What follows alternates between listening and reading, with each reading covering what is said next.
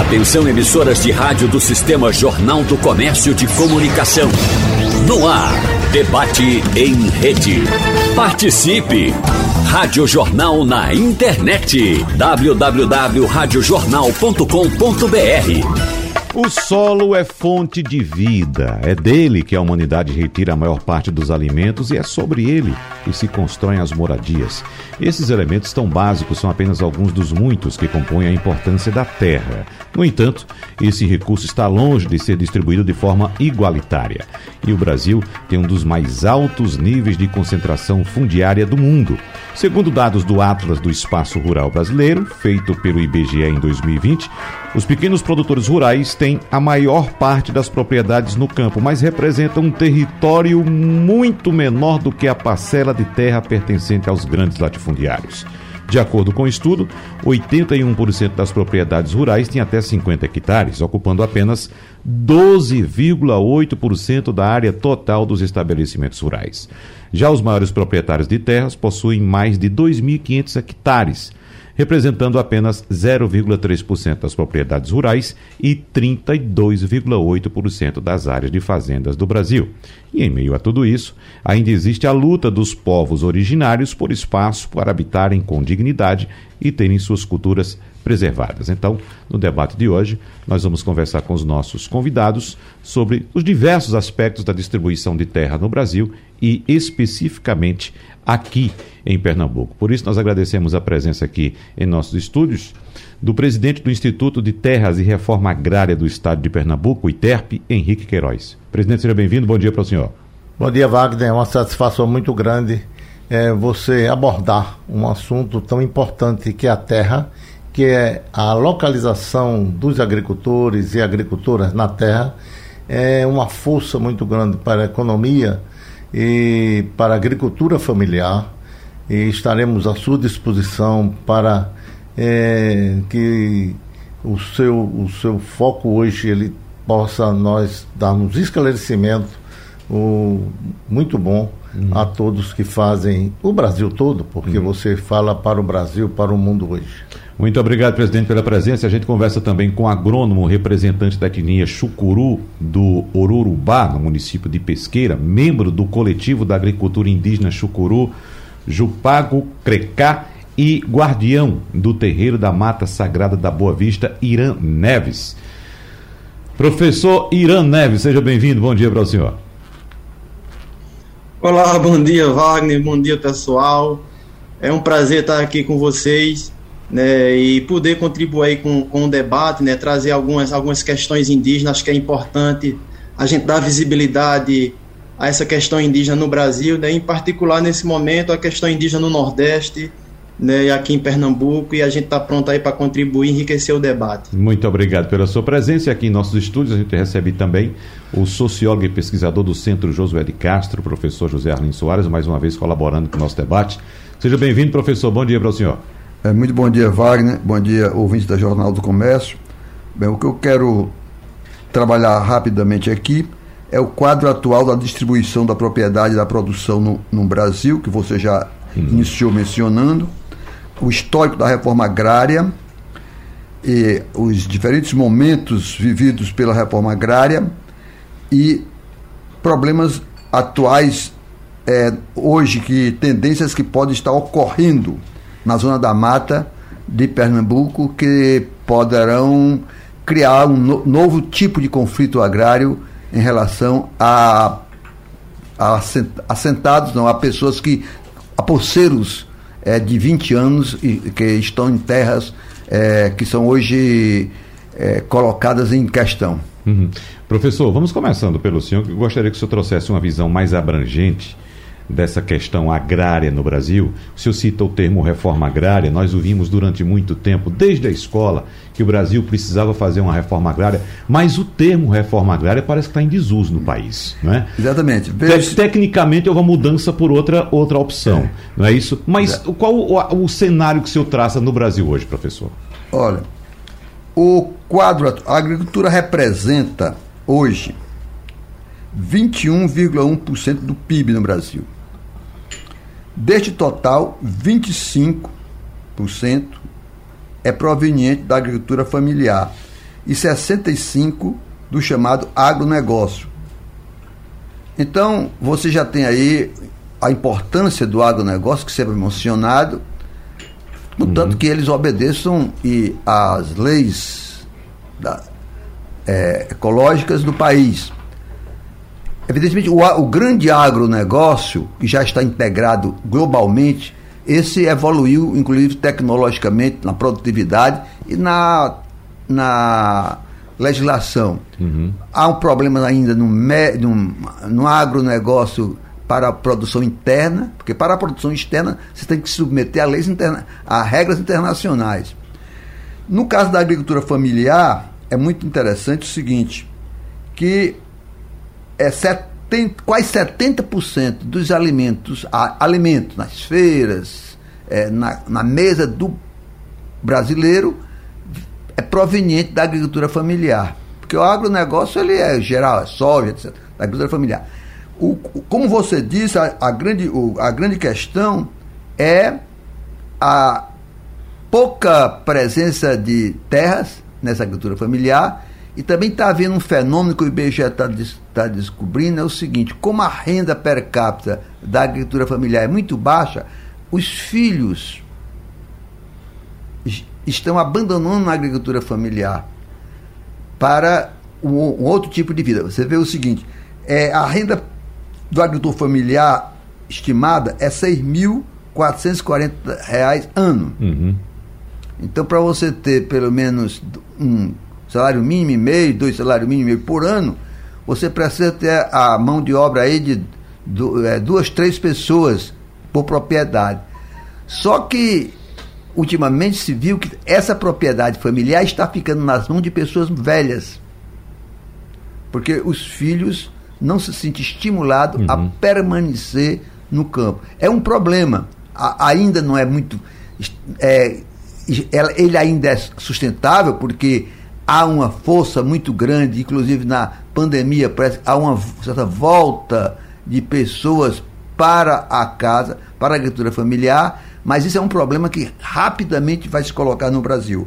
É, a, fami a família com três pessoas chega a ter uma renda da agricultura familiar, uhum. 20 mil, uma média de 20 mil anos. 20, 20 mil, mil, reais por ano. É, 20 mil reais por ano. Uhum. O que significa aí é, dois salários mínimos, nem isso, né? Não chega a dois. Não chega a dois, não é um meio dois. salário mínimo. 1,6, 1,7. É, é que se você pega o IBGE, você vai lá, a distribuição de renda vai ser colocado nesse, que é mais ou menos 41 milhões de pessoas. Uhum.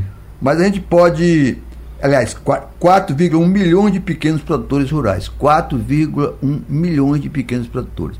Numa segunda é, é, fala, eu posso falar como foi que evoluiu, desde a redemocratização, a questão da é, reforma agrária no Brasil, que é outro canto. Porque o, a, você tem o agronegócio que está, teve, deu um salto né, com a, é, com a, a própria cana-de-açúcar aqui teve uma queda muito grande, mas depois teve um pequeno reequilíbrio, o plantejo açucareiro. O, a, o agronegócio hoje é muito importante para a, a economia brasileira, uhum. contanto, como eu digo, que obedeça às leis do país. Está entendendo? Que não criam. Agora, o, o que é importante também fazer, como evoluiu da democratização até agora, a distribuição de terra para os assentamentos rurais. Uhum. Quando houve a democratização, houve uma explosão das demandas por terra. Houve um reprimido durante a, a ditadura militar.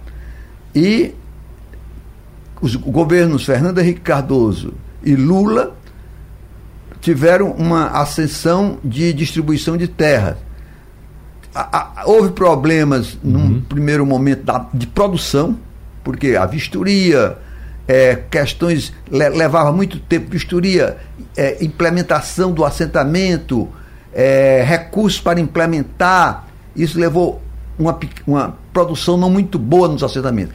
Nesse, nesse momento, esses assentamentos tão, começam a produzir em certa escala Está entendendo? Isso é a escala. Aqui já tem a, é, a, uma produção bastante razoável.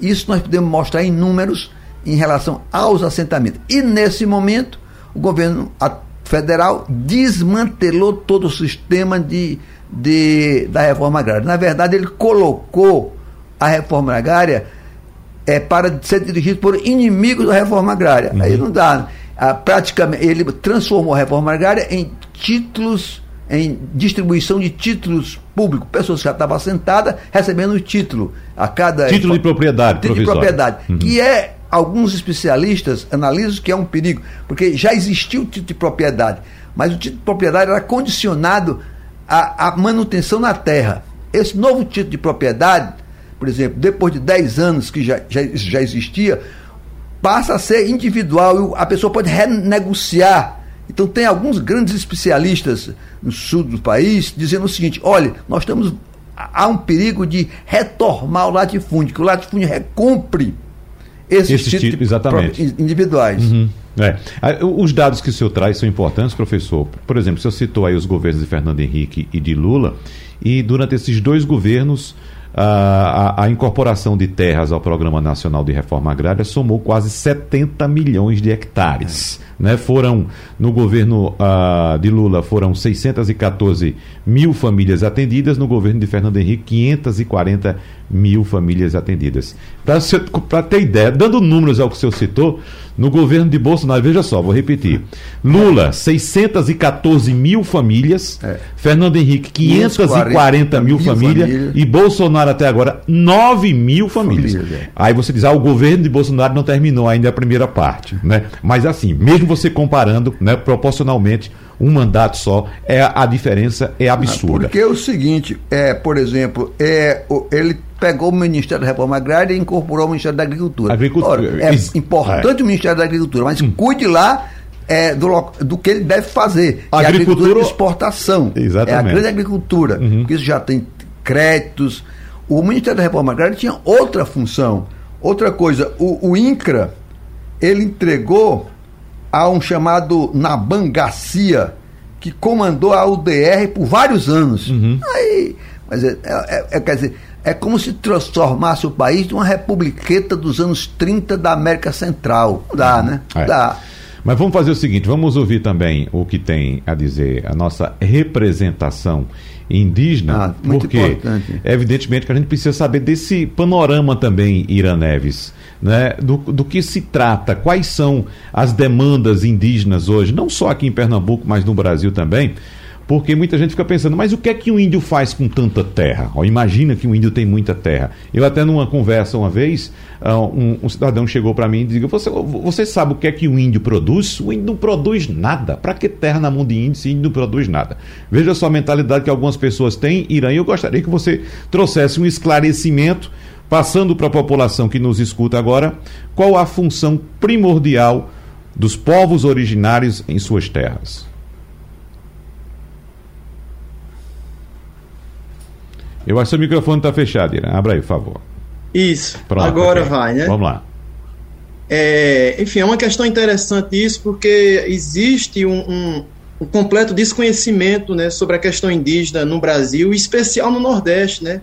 E algumas pessoas até se assustam né, nos meus movimentos por aí. Poxa, tem índio em Pernambuco, né? E tem índio uhum. no Agreste, no semiárido. Né? Então, e esse desconhecimento ele gera preconceitos, né? For, é, informações ou visões distorcidas e equivocadas, né? E, e, essa ideia de que índio tem muita terra é uma, é uma visão completamente também é, equivocada, né? Se vê a realidade do Nordeste, não é muita terra, né? Para pouco índio, né? Enfim, e o que, o que o índio quer com a terra, né, os povos indígenas se colocam nessa condição de guardião desse, desse território, né, porque não é só o território físico, né, o que, o que demarca todo o processo de regularização de uma terra indígena, que a demarcação é apenas uma etapa, é, não se limita a ter a terra para produzir.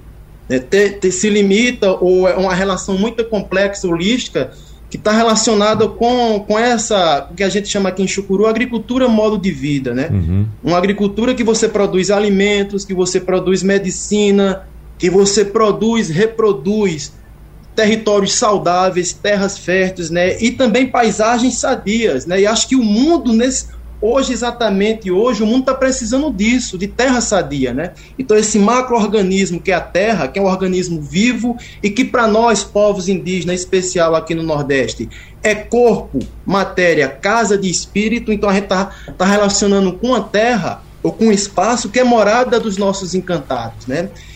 E, e tem uma coisa que é muito interessante a gente colocar aqui para a sociedade, que é o que mantém a vida do planeta é a diversidade, é a biodiversidade. Né? Então o planeta está aí né, porque tem natureza.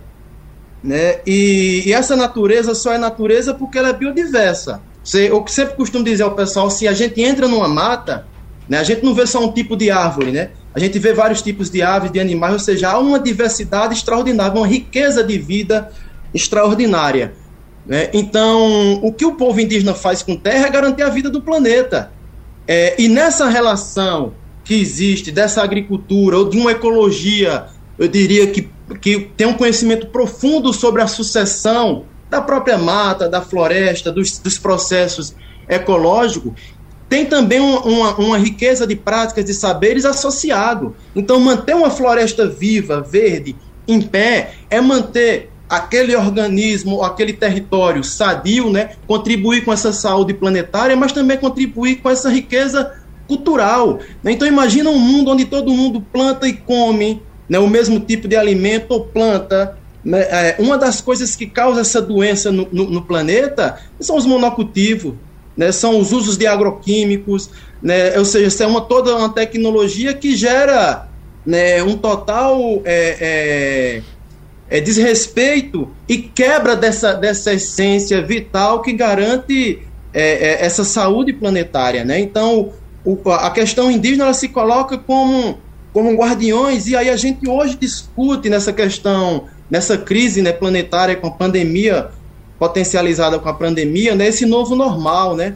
Discutir essa normalidade, como seria agora, porque já coloca em alerta que outras pandemias vão surgindo, e a gente coloca na mesa para dialogar com, com os governos e com a sociedade esse velho normal, né? essa relação de respeito que os povos originários, que os povos tradicionais têm. É trazer à terra não só a sua função social de produzir alimento, mas de produzir saúde, de produzir medicina, de garantir a vida do planeta. Então veja a responsabilidade que os povos indígenas têm.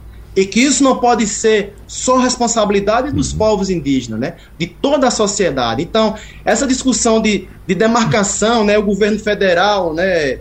Várias vezes já falou que não demarca mais nem um centímetro de terra indígena nesse governo ou desgoverno, né? É, e aí é uma, é uma questão de interesse da sociedade, porque terra indígena são verdadeiras ilhas de saúde, né? E é de territórios saudáveis e que contribuem com a ciência. É, muita muita da, das, das soluções, né, de princípios ativos, ou seja, de cura para a humanidade, sai da floresta. E muita doença também sai da floresta, como está se discutindo aí a pandemia do mau uso da floresta, de você se colocar na rota de colisão, ou seja, a floresta como um empecilho, né? E eu falo tanto floresta, poxa, o, índio do Agreste de Pernambuco, em pesqueira falando de floresta, e muitas coisas, muitas as pessoas também se surpreendem, né? Tipo, a Caatinga não tem floresta. A Caatinga tem floresta, é o, o, o bioma exclusivamente brasileiro, né?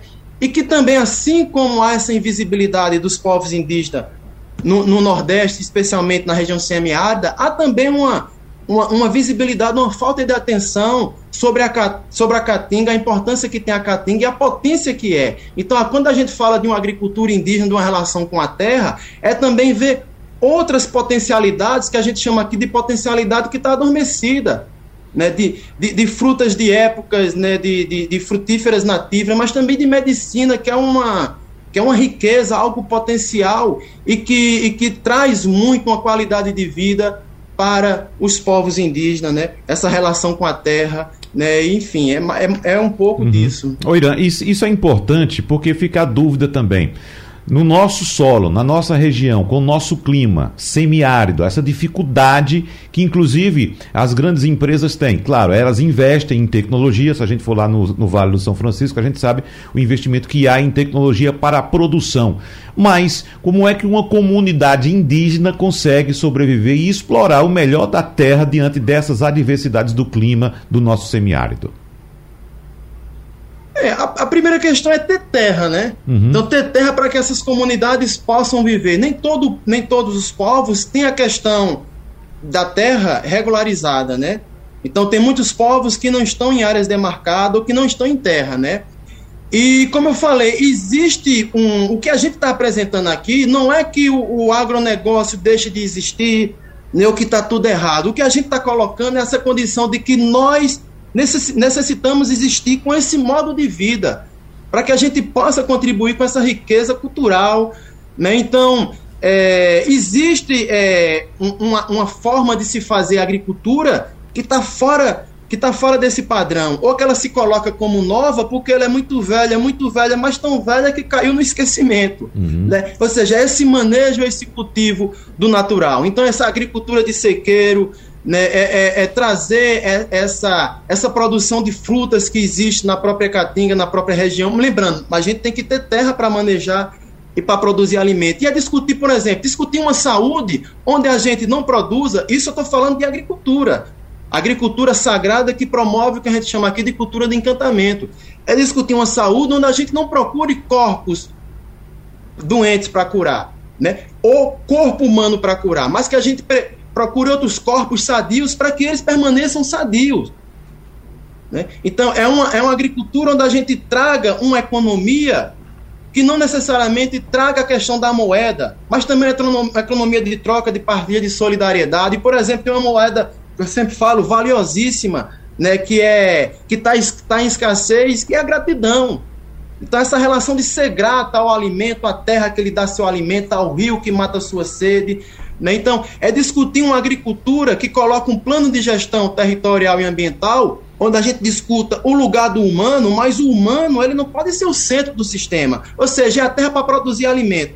O que a gente discute é uma agricultura que faz gestão territorial, que discuta uso e ocupação e que discuta essencialmente a terra para terra, uhum. a mata para mata, o rio para o rio. Então, ou seja, direitos interessante que o debate traz essa questão do direito e a relação. Né? Existem direitos sagrados né, e que tem que ser respeitado, que nem sempre estão na Constituição. Né? Ou seja, o direito é o homem ou humano brasileiro que tem que ter esse direito do meio ambiente equilibrado. Ou é, mas a natureza ela não pode ter esse, esse direito, ele só tem esse direito se o humano tiver. Então, essa é a agricultura, essa é a contribuição.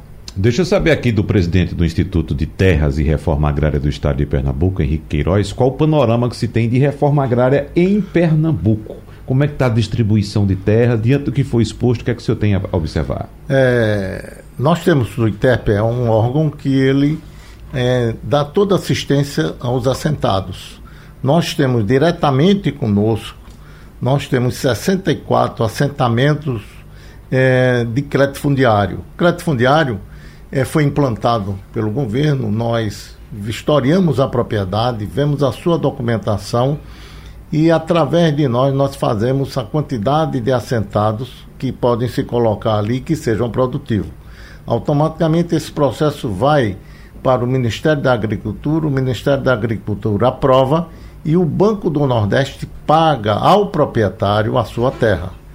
E automaticamente o assentado ele terá 25 anos para pagar com um, um aporte de 50% do valor, 40% do valor da, do, do dinheiro disponível para pagamento.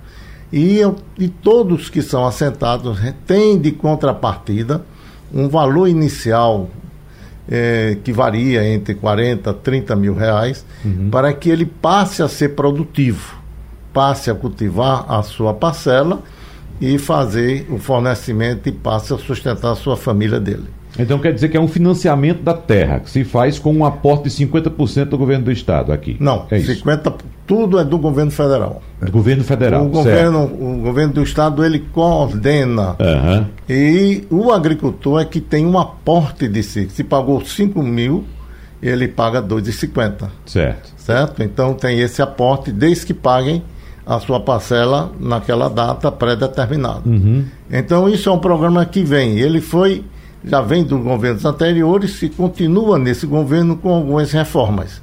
É, que antes nós vendíamos, comprávamos a terra para uma associação e a associação redistribuía. Agora nós já assentamos e já pré-determinamos a sua parcela onde fica.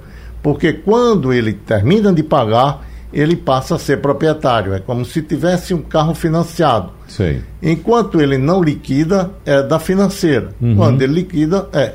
Certo. E tem sido uma bandeira nossa, por orientação do próprio governador, é, Paulo Câmara, é, e nós estamos é, gerenciando esses assentamentos antigos, que são em número, é, tem assentado quase 7 mil famílias, nós estamos é, entregando, ah, depois de 30 anos, 35 anos que a pessoa comprou e pagou e não tem o direito de ser o dono da terra, é quando nós estamos fazendo a escritura pública entregando aquele uhum. proprietário que não tinha direito. Aí ele não tinha direito devido ao financiamento, é, financiava 9 mil quando tinha direito a 40 mil, não podia comprar um veículo financiado pelo banco, porque não tinha terra para dar de garantia.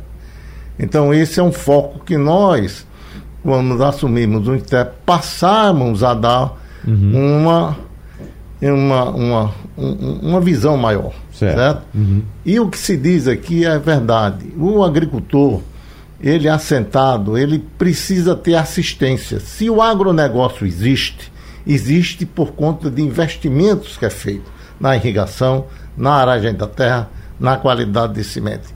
E o pequeno, o pequeno é colocado lá. Então, nós levamos essa proposta para o governo e ele disponibilizou. Hoje o ITERP tem condições de ir no assentamento e fazer ele modelo, com postos artesianos, com seu produto irrigação é, da sua parcela, por gotejamento ou por minas pessoas que é uma irrigação barata, que gasta pouco. Nós estamos levando forrageira para aqueles assentamentos que tem a criação, para que ele também triture a sua ração, ele possa guardar. O agricultor assentado, ele trabalha quatro meses na sua parcela. Uhum. Mas, presidente, é, me diga uma coisa: a gente trouxe números aqui é, dos assentamentos, um comparativo do governo uh, atual com os governos anteriores, especificamente de Lula e Fernando Henrique. E os números são impressionantes, né? Do, uh, como eu citei aqui, Lula 614 mil famílias, Fernando Henrique 540 mil famílias e até agora eh, Jair Bolsonaro 9.200 famílias. É. Reforma agrária é exclusividade do INCRA. Uhum. Não é exclusividade. Nós somos parceiro, nós criamos um mecanismo. Nós é, as terras que, que estão lá, nós vamos ver, procurar adquirir ela em negociação de impostos que as empresas devem ao Estado. O Estado chegou a comprar uma propriedade e a Justiça embargou essa porque disse que o Estado não tem competência de pagar terra para fazer assentamentos. Certo para fazer a sua distribuição. Isso é uma eficácia do governo federal. Uhum. E temos um problema muito grande, até numa propriedade de Jabuticaba. Por quê? Porque o, a própria justiça não aceitou que o Estado comprasse a terra e fizesse a distribuição. Uhum. Então. Wagner. Não, esse, esse programa é um programa complementar uhum. de compra de terra que ele vem de governos anteriores. Eu queria, será que agora esse, como é complementar? Não, a, a, colocação que eu fiz, professor é. foi o seguinte: foi como tem um, um digamos, uma mudança é, de, de, de, de, posicionamento do governo federal. Eu queria saber como foi que essa mudança Pronto. impactou aqui em Pernambuco. Então, né? em, nós estamos fazendo esse trabalho e temos tido todo o apoio do governo Paulo Câmara para isso. O STEP ele hoje tem recursos tem um quadro de pessoal para fazer o georreferenciamento. Nós vamos em busca de propriedades para fazer a legalização dela. São pequenas propriedades espalhadas pelo Estado, como disse o nosso, o nosso indígena, Irã. que ele, ele, eles, eles também não têm muitas coisas a, a propriedade uhum. da terra. Então nós estamos indo em busca de proprietários que têm apenas um pedaço de papel que comprove que ele é proprietário. Muito bem. O professor Zé Arlindo Soares fez uma pergunta que não deu tempo a gente responder no primeiro bloco, mas agora o presidente do, do ITERP, Henrique Queiroz, está à disposição. O senhor quer repetir a pergunta, professor Zé? Pergunta, eu vou fazer as duas, ele vai responder. Uhum. Primeira é o seguinte: é, eu reconheço essa a função do INCRA é fazer reforma agrária. Por exemplo, Pernambuco, nesse período que você citou, eles assent, têm assentado 36 mil é, foram assentados em Pernambuco 36.171 mil em pessoas, uhum. 36 mil 171 pessoas, em 379 imóveis. É, no Brasil foram assentados 1 milhão 371 mil. No Brasil, em Pernambuco, 36 mil. Esse programa do ITEP é um programa complementar. É, mas você tem, Queiroz, o, qual o histórico dele no governo Paulo Câmara, quantas pessoas, quantos assentamentos, quantas pessoas vocês beneficiaram no novo governo, no governo Paulo Câmara, nesses oito anos, é? é nesse ano, ano Paulo Câmara. E comparação com governos anteriores, se você tem isso. A segunda pergunta é o seguinte: é, está havendo na Zona da Mata uma coisa muito. É, a criação de empresas de arrendamentos para e que passam a reivindicar posse de, de terra de trabalhadores que as usinas faliram, propriedades faliram, os trabalhadores ficaram lá. Tem trabalhador que está lá há 40 anos. E agora surge essa nova modalidade, a justiça vai ou não reconhecer, é, com leilões é, que, e ao mesmo tempo arrendamento, que isso pode criar. A legalidade tem que submeter-se a justiça social. Eu estou preocup, muito preocupado com isso. Lá no centro de Josué de Castro, nós recebemos várias denúncias, várias. Olhe, temos, eu não vou dizer o nome porque está na, tá na justiça, mas temos aqui várias notícias de, propriet, de proprietários, antigos proprietários, que arrendaram. Tem até um problema, quem, esses, quem tem o direito de arrendar por definição é quem está na propriedade e não criar uma empresa de arrendamento. Isso o governo do Estado, do governo, é, é, eu nunca vi um pronunciamento do governo do Estado sobre isso. Eu acho que o governo do Estado está sendo omisso nessa questão. Você pode dizer, não, está sendo omisso porque está na justiça, tudo bem, mas tem que ter uma, uma, posição do governo do Estado. Como é que o governo do Estado está vendo que isso é um conflito muito grande, uhum. que gera violência, é, que, que pode levar a uma zona namorada que estava tranquila, que estava pacificada eu, é, eu não sei porque é, é, os proprietários, alguns proprietários, não se reciclam, continuam fazendo tensões desnecessárias na zona da mata de Pernambuco. Bom, o. Fica à vontade. Posso... Fica à vontade. Bom, Zé Arlindo, o, o, o que existe hoje é, não são em, muitas empresas arrendatárias. O que existe são empresas que estão leiloando os imóveis. É. Ela passa a ser dona. Porque a justiça, ela, ela colocou em leilão, a empresa arrematou e ela passa a ser dona. Nós temos casos de explosões em Pernambuco que nós estamos tentando remediar, que já deram depois de 21 anos que e esse processo vivia em, no INCRA, sendo negociado a vários governos, vamos ser claros, e não se chegava ao consenso do valor que o INCRA queria pagar a propriedade. Só que essa propriedade foi arrematada por uma empresa dessas que Zé Arlindo falou, por 1 milhão 650. E a terra em si, o INCRA chegou a oferecer 15 milhões nela. E eles não aceitaram. É um laranjal isso, hein? Uhum. E a terra foi arrematada. E eu procurei negociar o valor da terra hoje, eles orçaram em 40 milhões. Quer dizer, a mesma coisa estavam fazendo um roncadorzinho, que é um, um conflito que houve. Quer dizer, nós temos a Zona Norte, e aí tem Alegre 1, Alegre 2 e Caqueira. São Gregório, que fica em Gamileira. Três vilas rurais implantadas nesse assentamento há vinte e tantos anos implantado. E a justiça deu reintegração a Justiça Federal deu reintegração aos proprietários. Nós, no conjunto do governo do Estado, com o Ministério Público Estadual, Federal, Defensoria, foi suspenso a reintegração e eles autorizaram apenas a reintegração das terras que estavam lá sem ser ocupadas. Né? Então, isso, na verdade, o nosso, nosso indígena, uhum. ele falou bem claro, Professor o uso do agrotóxico nessas parcelas uhum. improdutivas afeta o assentamento todo. E nós estamos lá, o ITEP trabalhando, já fiz o levantamento, estou terminando esse laudo para entregar à justiça. Nós conseguimos sustar o leilão de Roncadorzinho quando a avaliação da justiça era insignificante. Nós fomos lá, fizemos nova avaliação pelo ITEP, a pedido da justiça, e suspendendo o leilão das terras, porque o valor real passa a ser inconveniente. A indenização dos que estão lá assentados teria que entrar no foco e a terra estava como desocupada, como improdutiva. Uhum. Então ela não tem valor. É.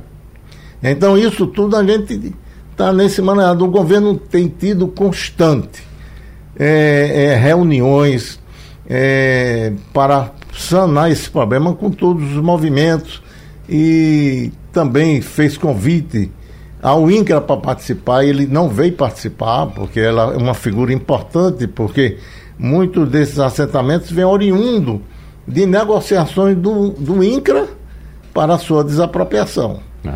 Essa, essas disputas, elas uh, em certos casos descambam para violência, a gente sabe. Essas disputas judiciais que se arrastam a, a, longas datas. Inclusive, a gente vem acompanhando. Deixa eu chamar o professor Ina Neves para conversar também com a gente a respeito especificamente, especificamente desse assunto, mas você pode fazer algum complemento, viu, professor?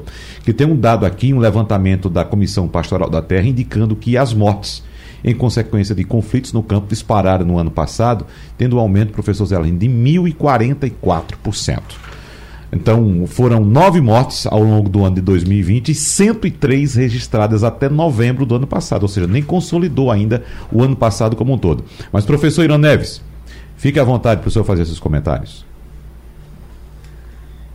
A gente tem, nós temos é, nesse, nesse período aí é, de governo Bolsonaro, é, uma, com relação a essa, essa questão indígena de luta pelo acesso à terra, né, uma, uma violação desses direitos que, que, que são potencializados uma, e aumento dessa, desses casos. Eu não tenho os dados aqui, né, mas a gente né, que está dentro do movimento, a gente sempre, sempre vê essa questão, porque, enfim, é, o próprio governo ele coloca a questão indígena como um problema. Né, e a gente sabe que, principalmente, é, especialmente parte do agronegócio né, é, não coloca a questão da demarcação de terras indígenas como problema, até porque a terra e a tecnologia está aí. Inclusive tecnologia para recuperar terras degradadas, né, de mau uso, né, com, enfim, de usos inadequados, né. Mas a forma como se coloca a questão indígena, isso inflama a sociedade, né? Isso coloca essa questão do, do porte da arma, né? Do direito sagrado à propriedade, né? Ou seja, a pessoa tem esse direito sagrado, né? Repetindo, e, e os povos e a terra que é sagrada não tem esse direito. Então fica um pouco complicado, né? Então, é, é, não, o acesso a, a, não ter um acesso à terra por si só já é uma violência tremenda, porque, como eu falo, a questão da terra, ela, ela tem, tem esse elemento da, da, da, da espiritualidade, da sacralidade, né? Então, reativa memórias coletiva que traz figuras dos ancestrais, que, que traz figuras de, de entidades espirituais que habitam na própria no próprio, na própria terra, nas árvores, no solo, né? Então isso por si só já é uma violência, uhum. né? E, e, esse governo ele vem potencializando isso, né? Ele vem criminalizando a organização do movimento para ter acesso à terra. É um direito constitucional, né? Em, em fevereiro, 5 de fevereiro, se eu não me engano, o, o, o Estado brasileiro foi condenado pela Corte Interamericana de Direitos Humanos né, por violação aos direitos do, dos povos, e ter o povo chucuru, no caso, que levou esse caso à corte, né? Então isso gerou uma série de violências. Chicão Chucuru foi assassinado. Né? Outros guerreiros e guerreiras, né, que estavam lutando simplesmente pelo seu direito de ter a terra, direito constitucional, foram também é, é, mortos. Existe todo um processo de criminalização, de perseguição movido pelo próprio Estado. Né? Quando se coloca de forma distorcida e equivocada essa relação que o índio tem com a terra. Como você é, falou na, trazendo nos seus dados aí, né? a sociedade tem essa visão de que é, é, é pouco índio para muita terra, né? E, enfim, o agronegócio está aí com muita terra, produzindo muito alimentos para um sistema que o, que o próprio sistema capitalista criou. Né? Então, ele resolve esse problema que foi criado para isso. Né? E, e, essa, essa violência, essa morte, a morte das pessoas continua, dos indígenas, né? continuam por, por não, assim, por, por, ter políticas públicas que não estão sendo executadas, respeitadas, direitos que não estão sendo respeitados, e muita coisa que foi construída ao longo dos governos do, é, é, do PT foram desconstruídos agora, né, simplesmente por, por uma questão ideológica.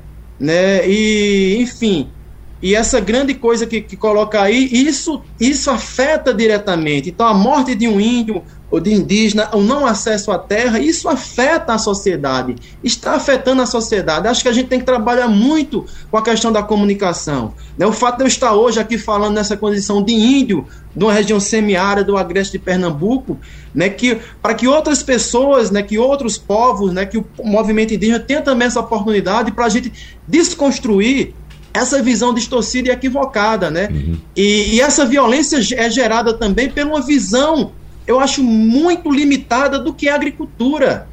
Né? O agronegócio transformou a agricultura num grande comércio. Mas se a gente traz as formas de vidas ancestrais, né? A, a como a, a, a sociedade vem evoluindo, a, a agricultura era um modo de vida.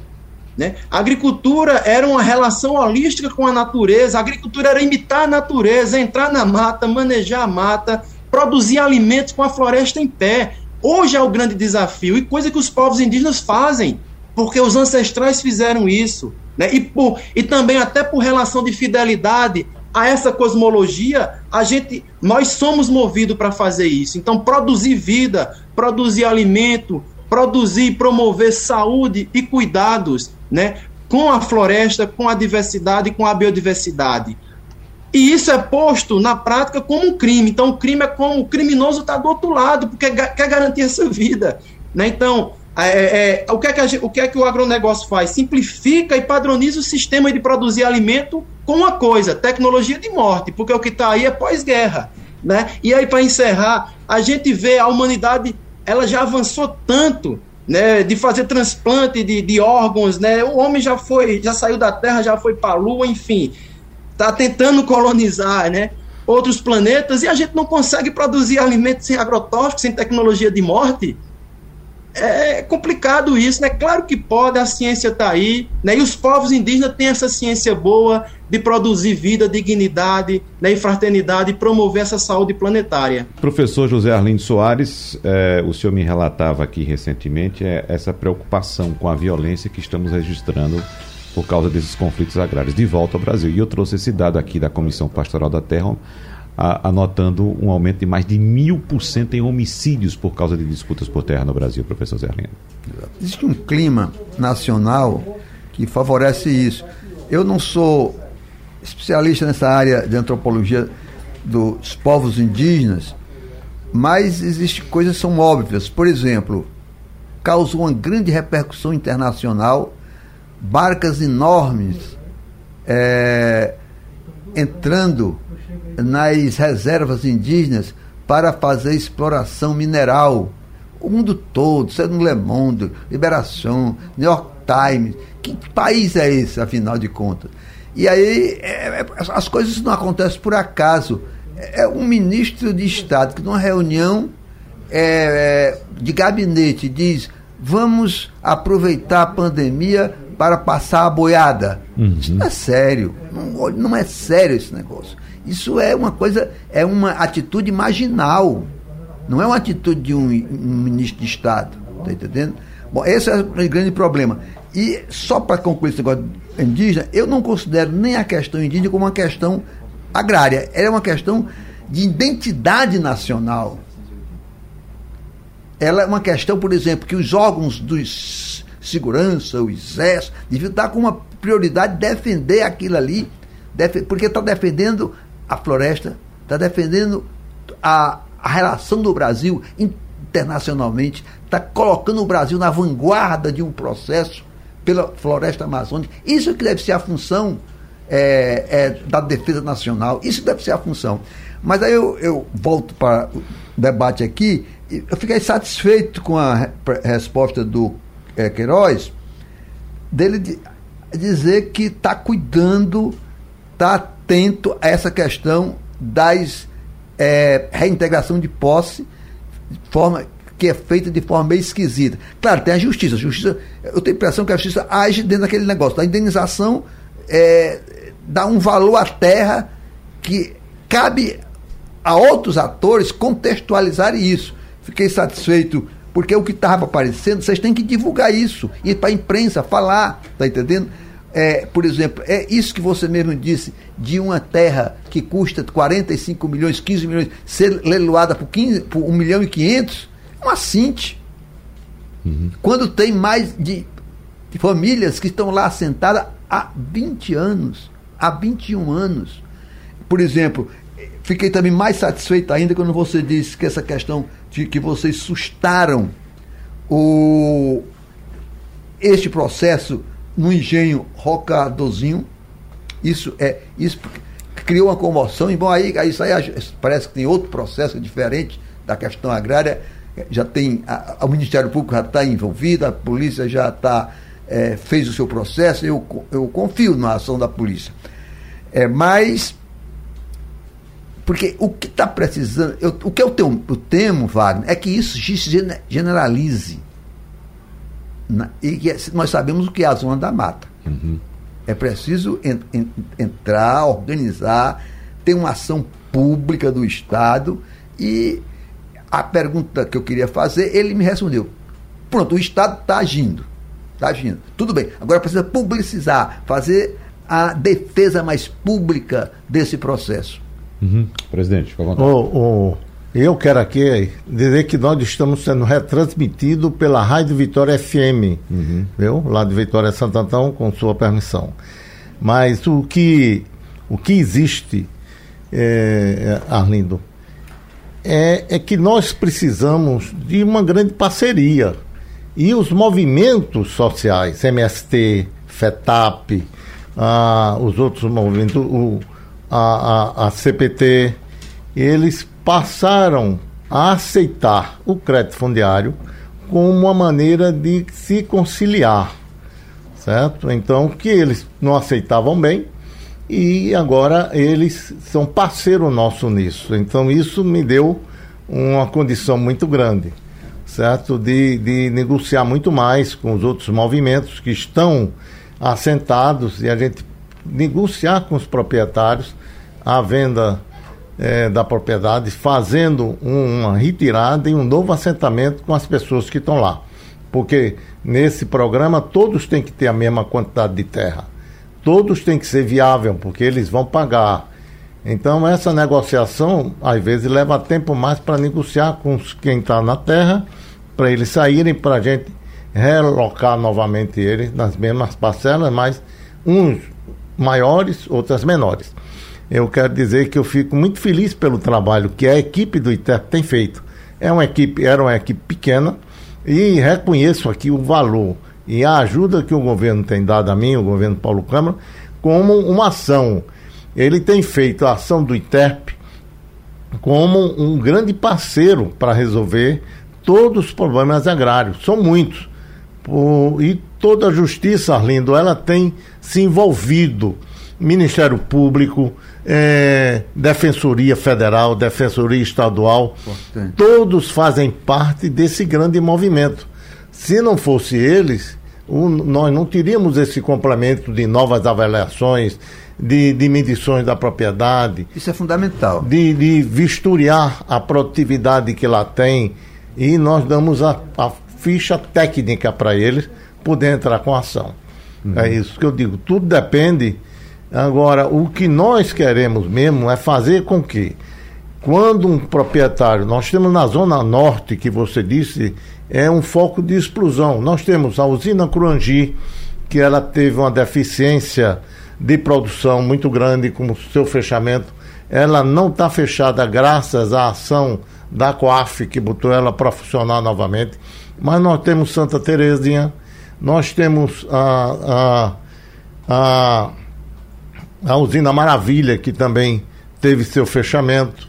Então nós temos três grandes usinas que não estão mais produtivas, suas terras ficaram improdutivas.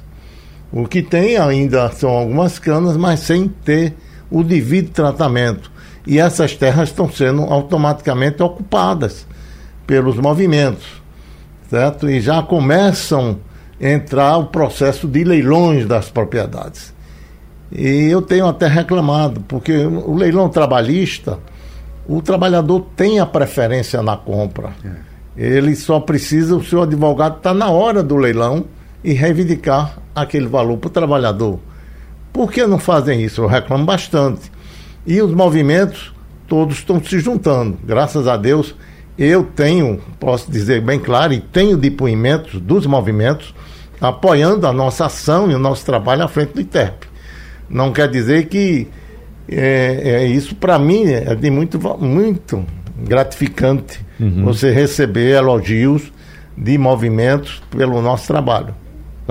Estamos procurando do Estado as terras, você sabe que tem muitas, terras improdutivas do próprio Estado, para fazer novos assentamentos e diminuir os conflitos. Aí estamos recebendo agora um engenho que foi desapropriado na, na usina São José, com mais uma área que foi desapropriada para a construção de presídio e não foi para frente. Pacas em Vitória de Santo Antão. Nós estamos buscando isso para fazer esse trabalho. Temos um gargalo grande, assentamentos rurais urbanos. São assentamentos rurais que se tornaram uma parte urbana. E aí nós criamos a certidão de regularização também, uma coisa nova, para legalizar os que se tornaram urbanos. Uhum.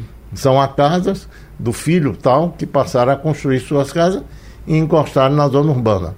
Então o ITEP tem feito, e lhe convido para você com sua experiência que tem, me ajudar um pouco lá nesse trabalho que nós estamos fazendo. Você é uma pessoa que foi o sustentáculo do governo Java Vasconcelos.